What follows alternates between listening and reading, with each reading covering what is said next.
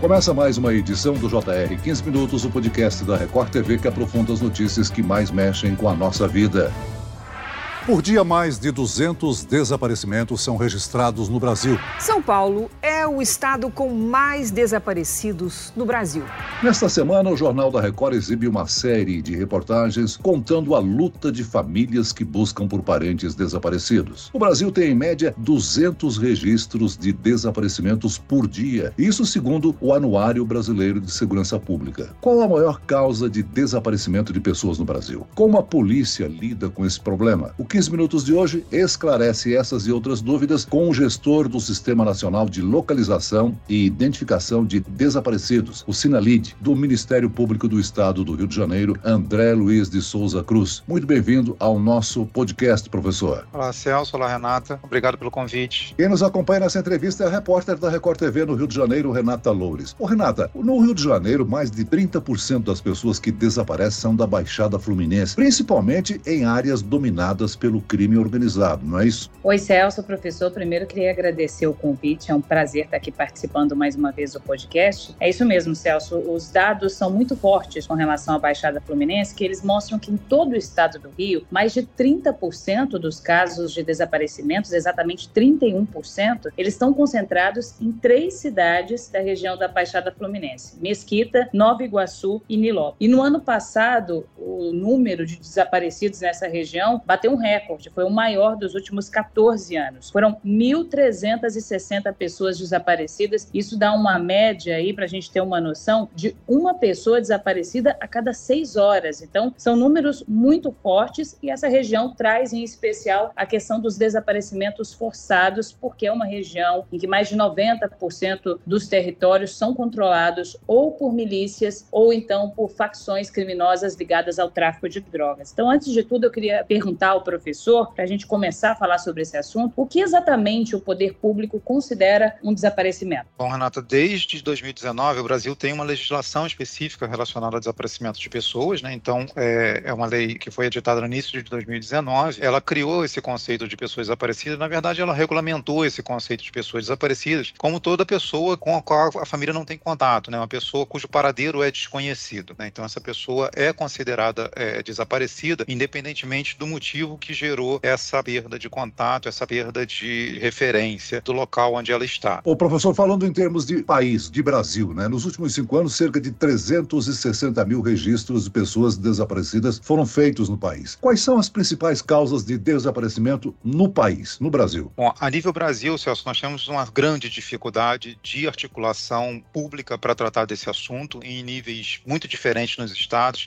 É, e aí nós sabemos disso porque esse sistema que nós lidamos aqui no Ministério Público, o Sistema Nacional, que foi criado em 2010, ele foi levado para os outros estados da federação via Ministérios Públicos. Então, desde 2017, o Ministério Público brasileiro vem fazendo um esforço para tratar desse assunto e nós começamos a angariar informações que nos levam a algumas leituras sobre o desaparecimento. É, como principais causas conhecidas de desaparecimento, é, a dependência química, problemas psiquiátricos, a perda de contato voluntário, né, quer dizer, é, é o afastamento da pessoa desaparecida da família. Esses recortes, eles vêm sendo mapeados tanto por faixa de idade como por perfil realmente dessas pessoas, que o objetivo do Ministério Público, para além de colaborar com a construção de uma política pública eficiente no país, é de fato entender o que causa o desaparecimento, ou seja, combater as causas do desaparecimento naquilo que for possível. Quando o desaparecimento decorre de uma violência, como essa característica aqui do Rio de Janeiro, é óbvio que as investigações policiais deverão levar à, solução dos desaparecimentos. Mas em outras circunstâncias como essas que eu relatei aqui, se nós olharmos aqui os principais índices que nós temos, nós temos um problema de saúde pública. Então, o Ministério Público vem cobrando a nível nacional, é, junto aos estados da federação e junto ao governo federal. Importante que se diga: a política existe uma lei que estabelece uma política nacional de busca de pessoas desaparecidas, e essa lei é desde 2019 que ela foi editada e até hoje isso não foi é, tratado ou pelo menos não foi implementado. Professor, aqui no Brasil, muitos dos casos de desaparecimentos que a gente ouve falar, acredito eu até que sejam os mais julgados, são de crianças e adolescentes até por volta dos 17 anos. É mais difícil investigar um desaparecimento de uma criança, de um adolescente, ou tem alguns complicadores especiais? Olhando aqui para um recorte desses 90 mil informações que nós temos no sistema hoje, eu estou falando aqui de 30% na faixa do adolescente, ou seja, de 12 a 17 anos, e mais 4,5% na faixa de crianças 0 a 11 anos de idade. Então, estou falando aí algo em torno, a nível, no nível Brasil, de 35% dos casos de desaparecimento envolvendo crianças e adolescentes. Tocando no seu ponto, a busca de crianças tem peculiaridade? Sim, ela tem peculiaridade. Se a criança for muito nova, haverá uma dificuldade muito grande até de saber quem é essa criança em algumas circunstâncias. Existe um problema sério cultural no Brasil relativo à, à questão da identificação civil, né? que é algo que, que, é um alerta que nós precisaríamos levar isso ao conhecimento das famílias. Né? E o que, que eu estou chamando de identificação civil? Né?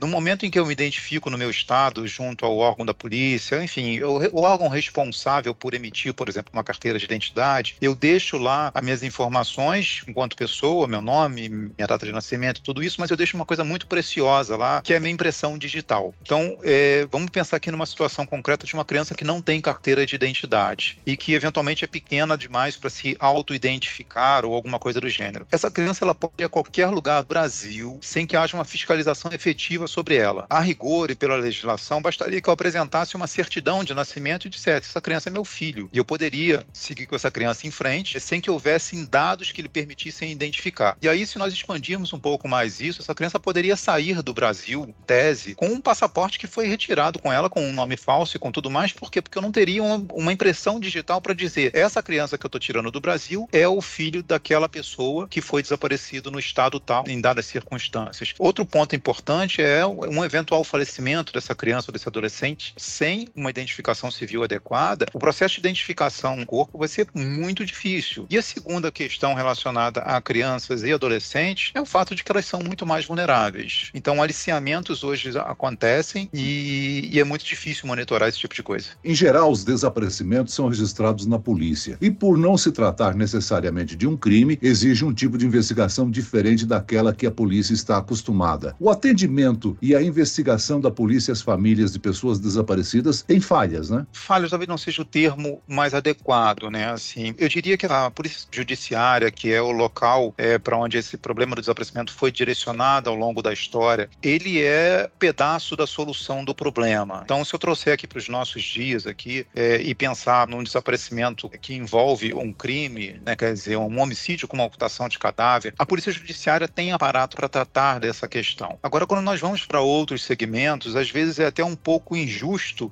que a polícia judiciária tenha que responder toda essa complexidade do desaparecimento de pessoas única e exclusivamente. A polícia judiciária precisamos entender, ela foi criada, idealizada e estruturada é, para responder a investigações de fatos criminosos. E ela foi preparada para isso desde o agente até a estrutura. Quando você leva para dentro da polícia judiciária um problema, por exemplo, de um desaparecimento de uma criança ou de adolescente, vamos dizer que envolva uma fuga do lar ou algo do gênero, como você tratou, que não está necessariamente associado a um crime, o tempo de resposta, principalmente da parte das estruturas administrativas que levam até uma investigação, ele não é adequado. Mas nós precisamos caminhar, nós, enquanto poder público, para mais próximo da realidade do mundo atual. Existem mecanismos e ferramentas que não são necessariamente um boletim de ocorrência e que podem startar processos de busca muito antes disso chegar à delegacia de polícia. Esse tem sido um pouco o propósito do Sistema Nacional de Localização e Identificação de Desaparecidos. Criar mecanismos alternativos, inclusive para a Polícia Judiciária, para que esse processo de busca seja mais eficiente, seja mais rápido e que naturalmente se torne mais efetivo. Professor, você falou sobre os desafios aí da investigação dos casos de desaparecimento. A gente tem desafios, inclusive, para denunciar né, as famílias que demoram a comunicar o desaparecimento em casos onde tem violência associada, como na região da Baixada Fluminense, da Zona Oeste do Rio, como o senhor citou. Tem também o medo das famílias comunicarem esses desaparecimentos e também toda a questão da, do sentimento de impotência que envolve a família no momento está procurando por um parente que desapareceu. A gente vê que as famílias costumam se unir muito nas buscas, elas criam organizações voluntárias, fazem muitas buscas por conta própria. E conversando recentemente com uma psicóloga, ela estava dizendo que isso ajuda no processo de amenizar um pouco o luto daquelas famílias. No que diz respeito ao resultado mesmo efetivo da localização dessas pessoas desaparecidas, essas organizações Essas buscas isoladas das famílias, elas têm resultados positivos também? Essa dificuldade de atendimento dos familiares nas delegacias de polícia é recorrente. Nós temos conhecimento que isso acontece em todos os estados da federação, o que é bastante lamentável. Isso está bastante associado ao fato de que também a polícia judiciária não consegue se adequar a esse atendimento. Quando eu vou a uma delegacia de polícia e digo que o meu celular foi roubado, foi furtado, eu basicamente vou até lá e transfiro para o Estado, através da delegacia de polícia, a responsabilidade por apurar aquele crime e prender aquela pessoa que cometeu o delito. Mas eu não necessariamente sou envolvido nesse processo porque eu posso reaver o celular ou não.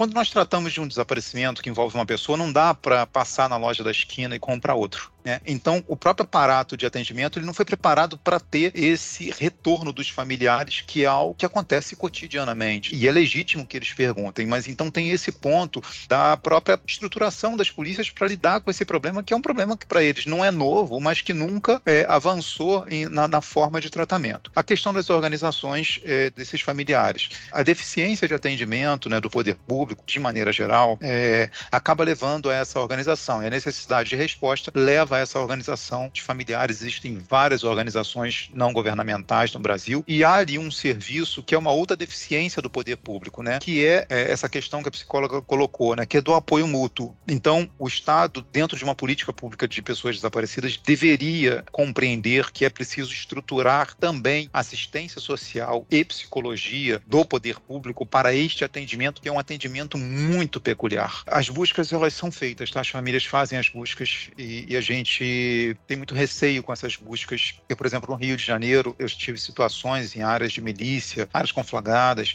em que o familiar falou: olha, eu recebi uma informação e eu vou lá procurar. E há um risco associado a isso muito grande. O máximo que nós conseguimos fazer aqui no programa é alertar sobre esses riscos, pedir cautela, pedir, mas não dá para pedir para não fazer. Mas eu diria que a, a busca deles é sim eficiente. Em algumas situações e em algumas é, nuances desse processo, às vezes mais eficiente do que o poder público teria muito a aprender com essas organizações não governamentais. Professor, o governo federal está organizando o sistema de identificação dos brasileiros. Os RGs terão um padrão nacional, dificultando que a pessoa possa ter documentos de números diferentes em mais de um estado. E o CPF, que já tem número nacional, será o único documento exigido por órgãos federais. Essas medidas também podem ajudar a localizar pessoas desaparecidas, não? Essas medidas são fundamentais O Brasil tem 27 estados da federação com 27 sistemas de identificação civil diferentes, Celso. E veja, você trouxe um assunto aqui relacionado a uma coisa que não tem nada a ver com desaparecimento, mas que tem tudo a ver com desaparecimento de pessoas. Então, nós precisamos pensar a questão do desaparecimento de pessoas para além das investigações policiais. É urgente que o Brasil tenha troca de informações em âmbito nacional e o Ministério tem se colocado à disposição do governo. O Ministério tem um interesse que é um interesse público de que a política seja criada. Essa é a obrigação do Ministério cobrar que essa política seja criada. Então,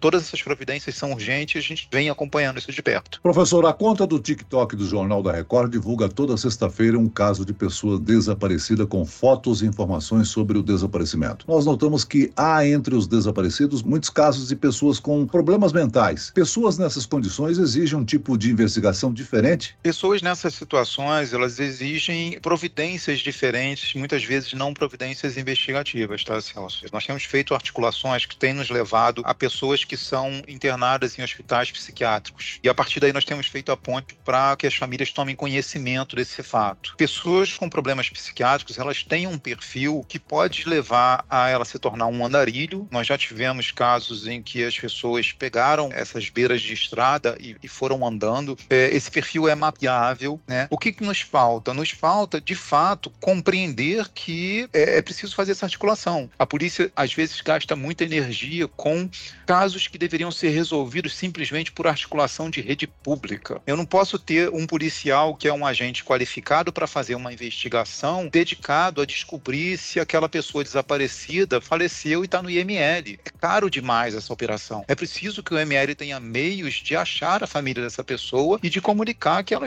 infelizmente, faleceu, até antes de que a família vá fazer um boletim de ocorrência. Não seria seria uma solução o Ministério Público ter um portal onde pudesse alimentar dados de pessoas identificadas como desaparecidas, seja num IML, seja dentro de uma clínica ou dentro de um hospital? Celso, você acabou de descrever em meia frase o Sistema Nacional de Localização e Identificação de Desaparecidos. Ele é isso. Ele é um sistema que foi idealizado exatamente para permitir que esse compartilhamento de dados possa ser feito, pelo menos a nível de poder público. Essa plataforma existe, essa plataforma é a plataforma que nós temos fornecido e disponibilizado para os governos estaduais em todo o Brasil. E aí a questão da adesão, por exemplo, aqui no Rio de Janeiro, infelizmente o governo do estado do Rio de Janeiro até hoje, nós estamos oferecendo isso pelo menos desde 2018, até hoje o governo do estado do Rio de Janeiro não aderiu a essa plataforma de troca de informações. Muito bem, nós chegamos ao fim desta edição do 15 Minutos. Eu quero aqui agradecer a participação e as informações do gestor do Sistema Nacional de Localização e Identificação de Desaparecidos, Sinalide, do Ministério Público do Estado do Rio de Janeiro, professor André Luiz de Souza Cruz. Muito obrigado, professor. Obrigado a você, Celso, Renata, pela entrevista. E agradeço também a presença da repórter da Record TV no Rio de Janeiro, Renata Loures. Obrigado, Renata. Imagina, Celso, eu que agradeço, professor, muito obrigada. É sempre um prazer poder participar. Esse podcast contou com a produção de David Bezerra e dos estagiários Lucas Brito e Cátia Brazão. Sonoplastia de Marcos Vinícius, coordenação de conteúdo Edvaldo Nunes e Deni Almeida. Direção editorial Tiago Contreira, vice-presidente de jornalismo Antônio Guerreiro. E eu, Celso Freitas, te aguardo no próximo episódio. Até lá!